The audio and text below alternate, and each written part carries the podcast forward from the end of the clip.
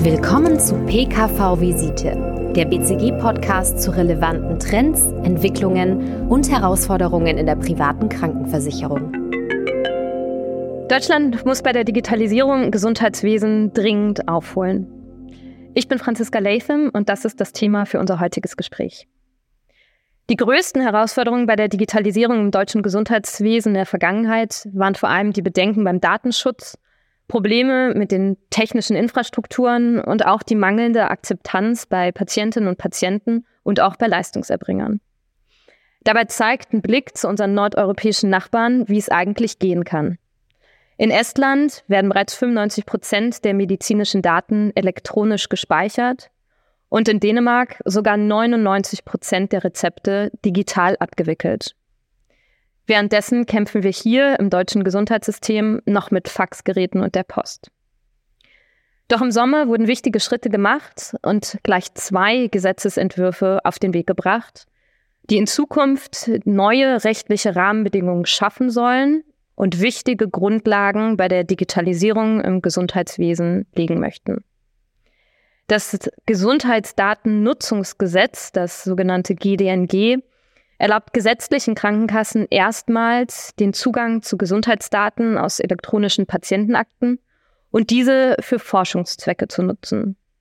Das soll, so möchte man, die Vernetzung von Gesundheitsdaten erleichtern. Das zweite Gesetz, das Digitalgesetz, legt die Grundlagen für die Beschleunigung der Digitalisierung. Hier geht es vor allem um den verstärkten Einsatz und auch die gezielte Weiterentwicklung digitaler Technologien wie beispielsweise die elektronische Patientenakte, das E-Rezept, digitale Gesundheitsanwendungen oder auch die telemedizinische Versorgung. Doch was genau bedeuten die beiden Gesetzesentwürfe für die private Krankenversicherung? Schon am 1. August hat der PKV-Verband eine Stellungnahme veröffentlicht und darin sehr klar zu beiden Gesetzesentwürfen Position bezogen. Er fordert unter anderem, dass für die PKV die gleichen Rahmenbedingungen wie für die GKV gelten müssen, beispielsweise in Bezug auf die EPA.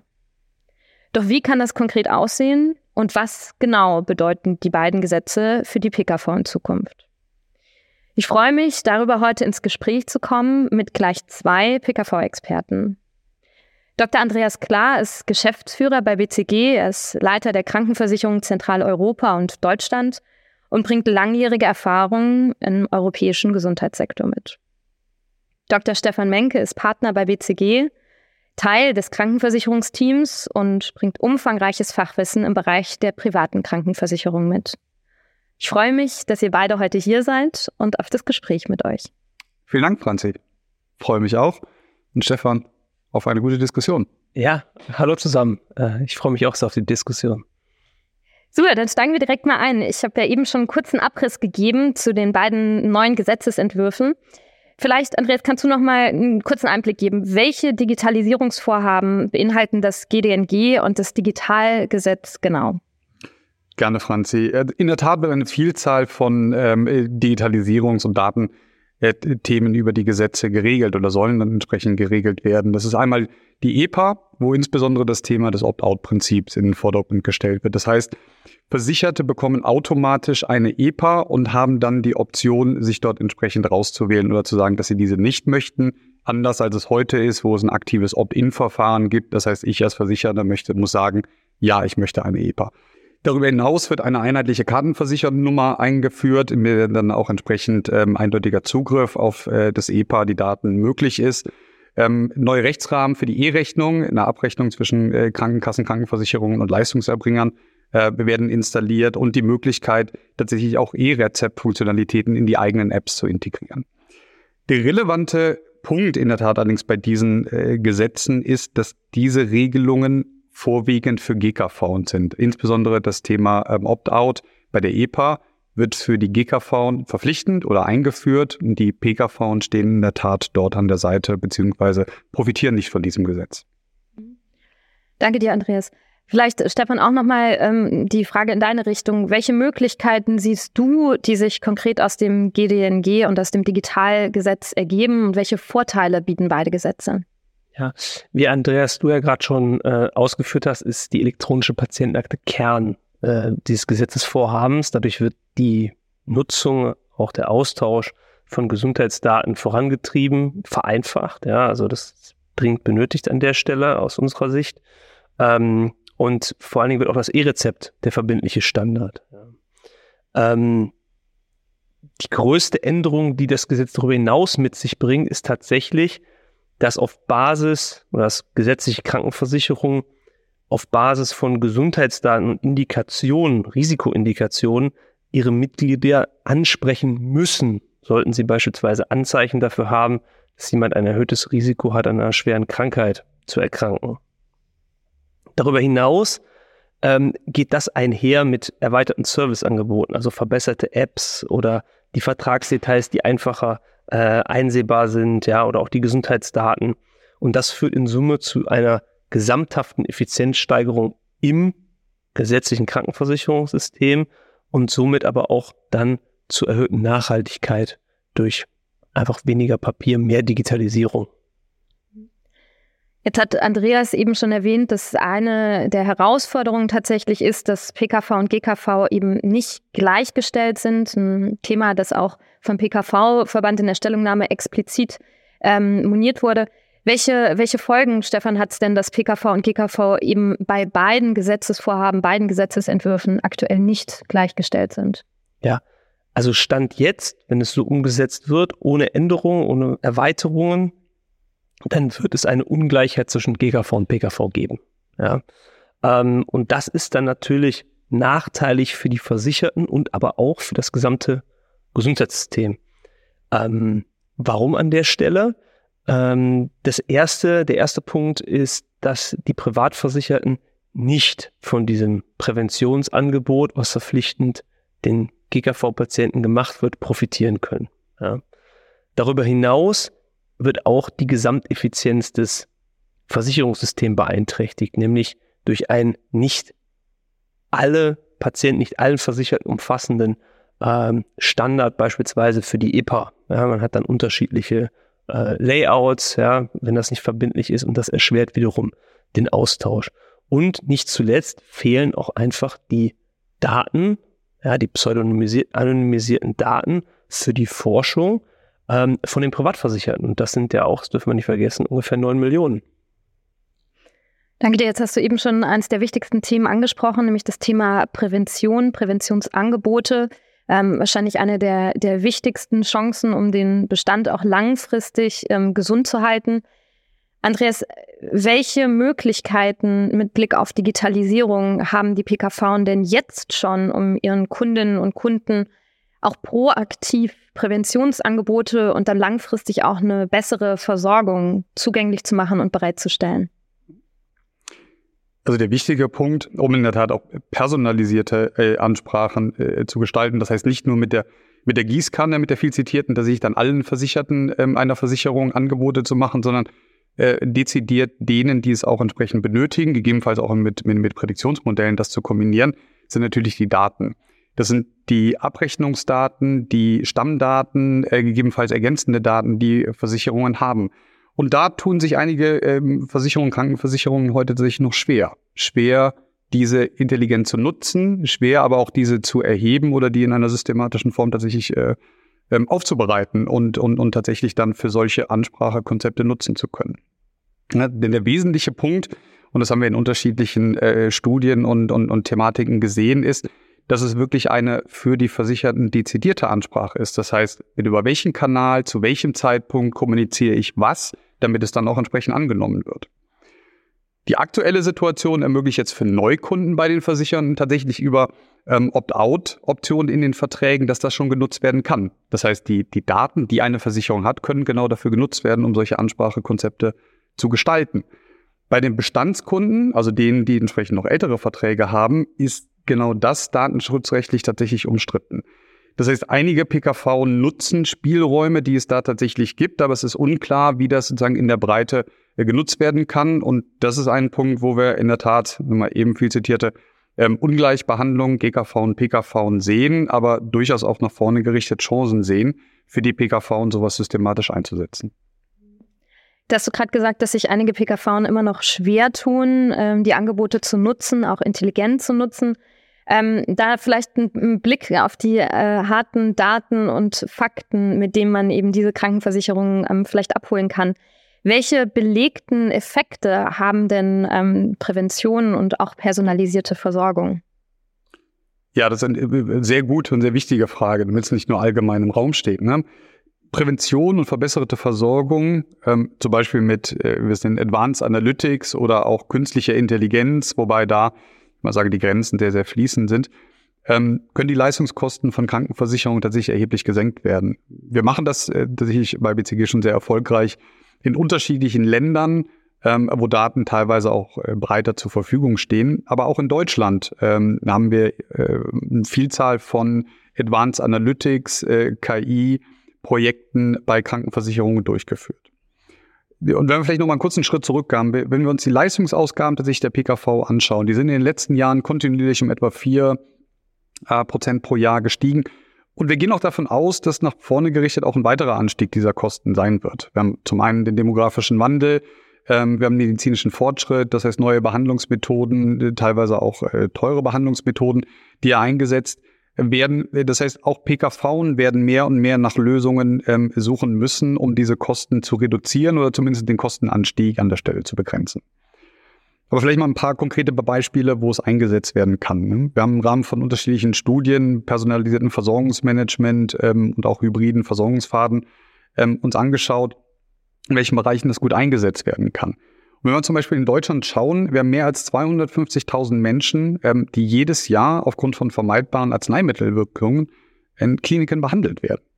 Das heißt, allein dort den Einsatz zu schauen, äh, durch Prädiktionsmodelle Patienten zu identifizieren, Arzneimittelwechselwirkungen ähm, vorab zu identifizieren, die Patienten anzusprechen, vorab äh, zu informieren, ähm, hat großes Potenzial, entsprechende Hospitalisierungen zu identifizieren und dann auch reduzieren zu können. Wenn wir uns vielleicht ein zweites Beispiel angucken, ähm, in Deutschland haben etwa drei Prozent der Patienten mit einer Diagnose Bluthochdruck dennoch hypertonische Krisen mit Organschaden. Auch diese Patienten anzusprechen, zu identifizieren in erster Linie und dann entsprechend anzusprechen und durch eine engmaschige ärztliche Betreuung äh, zu begleiten, können diese Schäden entsprechend verhindern. Und wenn wir vielleicht noch ein drittes Beispiel nehmen oder ein, äh, ein Krankheitsgebiet im Bereich der Osteoporose. Dort haben nur etwa zwei Drittel aller Osteoporose-Patienten wirklich eine gesicherte Diagnose. Das heißt, es gibt einen hohen Anteil äh, tatsächlich von Versicherten, ähm, mit Osteoporose-bedingten Frakturen. Ähm, und auch diese könnten vorab durch Daten identifiziert, angesprochen und dann entsprechend gut gesteuert werden, sodass wir insgesamt über unterschiedliche Krankheitsgebiete große ähm, Einsatz ähm, und äh, Potenziale tatsächlich von Advanced Analytics oder auch KI in der Leistungssteuerung sehen. Ja, jetzt hast du, glaube ich, schon ein paar ähm, wichtige Themen genannt, ähm, nämlich abgesehen davon, welche Möglichkeiten und Chancen sich für die ähm, PKV ergeben aus den Gesetzesentwürfen, aus den Digitalisierungsmöglichkeiten. Vielleicht auch nochmal tiefergehend die Sicht auf die Kundinnen und Kunden. Wie sieht es denn eigentlich bei den Versicherten aus? Ähm, was, was möchten die, Stefan? Wir haben festgestellt, dass Versicherer tatsächlich besser darin werden, über die letzten Jahre in Kundenperspektive zu denken oder aus Kundenperspektive zu denken, also sprich den Betrachtungswinkel anzupassen. Ähm, wenn ich das jetzt aber vergleiche mit anderen Industrien, liegt da dennoch eine gewisse Wegstrecke auch vor den Versicherungen. Ja, das hat auch unsere Studie äh, gezeigt, die hieß äh, Moment der Wahrheit für die Krankenversicherung. Und ähm, da gab es ein eindeutiges Votum. Ja, also zwei Drittel der Versicherten äh, wünschen sich eine proaktive Beratung und Betreuung durch ihre Krankenversicherung.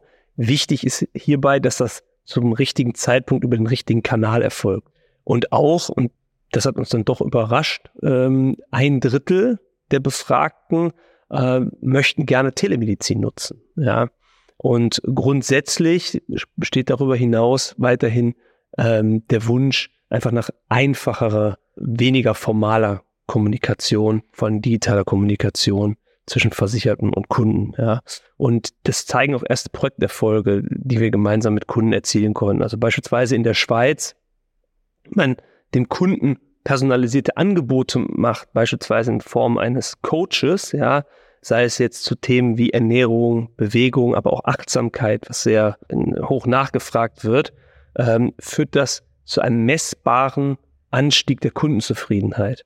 Und das wiederum führt dazu, dass die Nutzer, die Kunden, die diesen Coach nutzen, ein vierfach geringeres Risiko haben, die Versicherung zu verlassen und zu kündigen. Das wirkt sich dann auch auf die Neukundengewinnung aus, die positiv messbar wird. Und das in Summe zeigt dann, dass die verstärkte Digitalisierung nachgefragt wird, insbesondere dann, wenn die Kosten für die Versicherten dadurch gedämpft werden, natürlich auch die Versorgung verbessert wird und ja, nicht zuletzt die Prozesse vereinfacht werden. Ich glaube, das zeigt deutlich, wie Kundenzufriedenheit sowohl für Bestand als auch für Neukundengewinnung natürlich relevant ist. Jetzt nochmal die Frage, wir haben jetzt relativ viel gehört zur Telemedizin, zur digitale Kommunikation. Ähm, du hast das Beispiel genannt, personalisierte Coaches. Das sind natürlich viele Möglichkeiten, aber auch viel Auswahl. Andreas, die Frage an dich. Was ist deine Einschätzung, worauf sich die PKV konkret fokussieren sollten in diesen Optionen? Ja. PKV sollten sich aus meiner Sicht tatsächlich auf das Thema personalisierte und aktive Kundenansprache ähm, jetzt fokussieren. Wir nehmen die PKV wahr als mehr ein reaktiv ähm, fokussierte Versicherungsunternehmen, aber die Möglichkeiten nutzen von Ansprache, von Serviceoptimierungen, das tatsächlich auch den Versicherten aktiv anzubieten und dort in den Kommunikationsprozess zu gehen. Stefan, du hattest es gerade gesagt, ne? also die Auswahl von unterschiedlichen Kanälen, ähm, eine Überlegung, wann der richtige Zeitpunkt ist, welche Serviceangebote man tatsächlich dann dort reinsteuert, um das Thema individuelle Betreuung des äh, Kunden nochmal deutlich mehr in den Vordergrund zu stellen. Also das im Prinzip in einem ersten Schritt, und wenn wir es ein bisschen konkreter machen, äh, Schritt eins zu sagen, eine hohe Prozessqualität tatsächlich sicherstellen. Ne? Das gilt so ein bisschen sozusagen als die als die Basics tatsächlich eine effiziente Bearbeitung, Transparenz über den Bearbeitungsstatus, Verständlichkeit der Kommunikation etc. Da sind viele Versicherungsunternehmen, PKV schon sehr, sehr gut aufgestellt, aber das einfach kontinuierlich ähm, dort entsprechend auch zu verbessern und an die Daten dann zu nutzen. Darüber hinaus zu überlegen, was sind denn personalisierte Ansprache, wie kann die funktionieren und mit welchen Produkten kann ich die tatsächlich steuern? Welche Informationen habe ich über die Versicherten, ähm, um die auch dort tatsächlich dann ansprechen äh, zu konnten, auch mit einer empathischen Wahrnehmung des Kontaktes, das in den Vordergrund zu stellen. Und die Frage, was kommuniziere ich dann? Ich möchte da auch äh, zu unseren Nachbarn in die Schweiz vielleicht einmal gucken. Stefan, du hast es gerade auch schon angesprochen. Ähm, nicht nur Serviceangebote sind dort, sondern ein Beispiel, was aus meiner Sicht sehr, sehr gut funktioniert, sind telemedizinische Angebote. Das heißt, der Versicherten werden in der Schweiz Tarife angeboten, wo sie die Möglichkeit haben, zunächst Telemedizin zu nutzen und darüber dann weitergeleitet zu werden an entsprechende andere Versorgungseinrichtungen. Im Ergebnis schaffen es die Krankenversicherungen, dies zu deutlichen günstigeren Kosten anzubieten. Natürlich ist es eine gewisse Auswahl der versicherten ähm, Klientel, aber auch nach Bereinigung dieser Effekte sehen wir, dass etwa vier bis fünf Prozent Kosteneinsparungen, Netto-Kosteneinsparungen durch diese Steuerungselemente von tatsächlich ähm, telemedizinischen Angeboten dort nutzbar sind, die dann auch wieder an die Versicherten weitergegeben werden durch günstigere Angebote. Das heißt, ein attraktives Angebot, Nutzung von Digitalisierung, um sich auch bei den Versicherten dann entsprechend zu positionieren. Und ich meine, kein Podcast heutzutage, äh, der zum Thema Digitalisierung spricht, darf das Thema Gen AI auslassen. Insofern gilt das natürlich auch für die, für die PKV an der Stelle. Aber vielleicht was äh, ein bisschen äh, an die Seite gestellt an der Stelle. Das Thema wirklich überlegen, welche innovativen Technologien auch PKV nutzen können, um die Daten auszuwerten und ähm, Angebote präziser und vor allem auch schneller zur Verfügung zu stellen. Also Large Language Modelle sind jetzt mittlerweile uns allen äh, de facto bekannt, aber zu schauen, wie man die auch relativ schnell einsetzen kann für Serviceangebote, für Auswertung von Daten. Ähm, und wir haben dort viele Beispiele, dass das teilweise auch sehr, sehr schnell schon gehen kann ähm, in einfachen Verfahren, um dann auch entsprechend das, das weiter zu skalieren und ähm, weiter auszubauen mit den Versicherten. Danke auch, dass du Gemini angebracht hast. Da muss ich das Thema nicht, nicht auf die Platte heben. Aber vielleicht nochmal die Brücke äh, zurück zu unserer Eingangsfrage, nämlich den beiden Digitalgesetzen und ähm, welche Rolle beide eben für PKV und GKV spielen. Gehen wir mal davon aus, dass sowohl das Digitalgesetz als auch das GDNG sehr wahrscheinlich in Zukunft, nah oder fern, dann auf alle Versicherten ausgeweitet wird. Was bedeutet das schon heute für die PKV und welche Handlungsempfehlungen, Stefan, würdest du mitgeben? Wir gehen davon aus, dass das auch so kommen wird, ja, über eine gewisse Wegstrecke. Und daher besteht jetzt eben schon die Möglichkeit, in diesem dann doch ja zunehmend intensiveren äh, Wettbewerbsumfeld an einem Vorsprung zu arbeiten, diesen zu erarbeiten. Ja.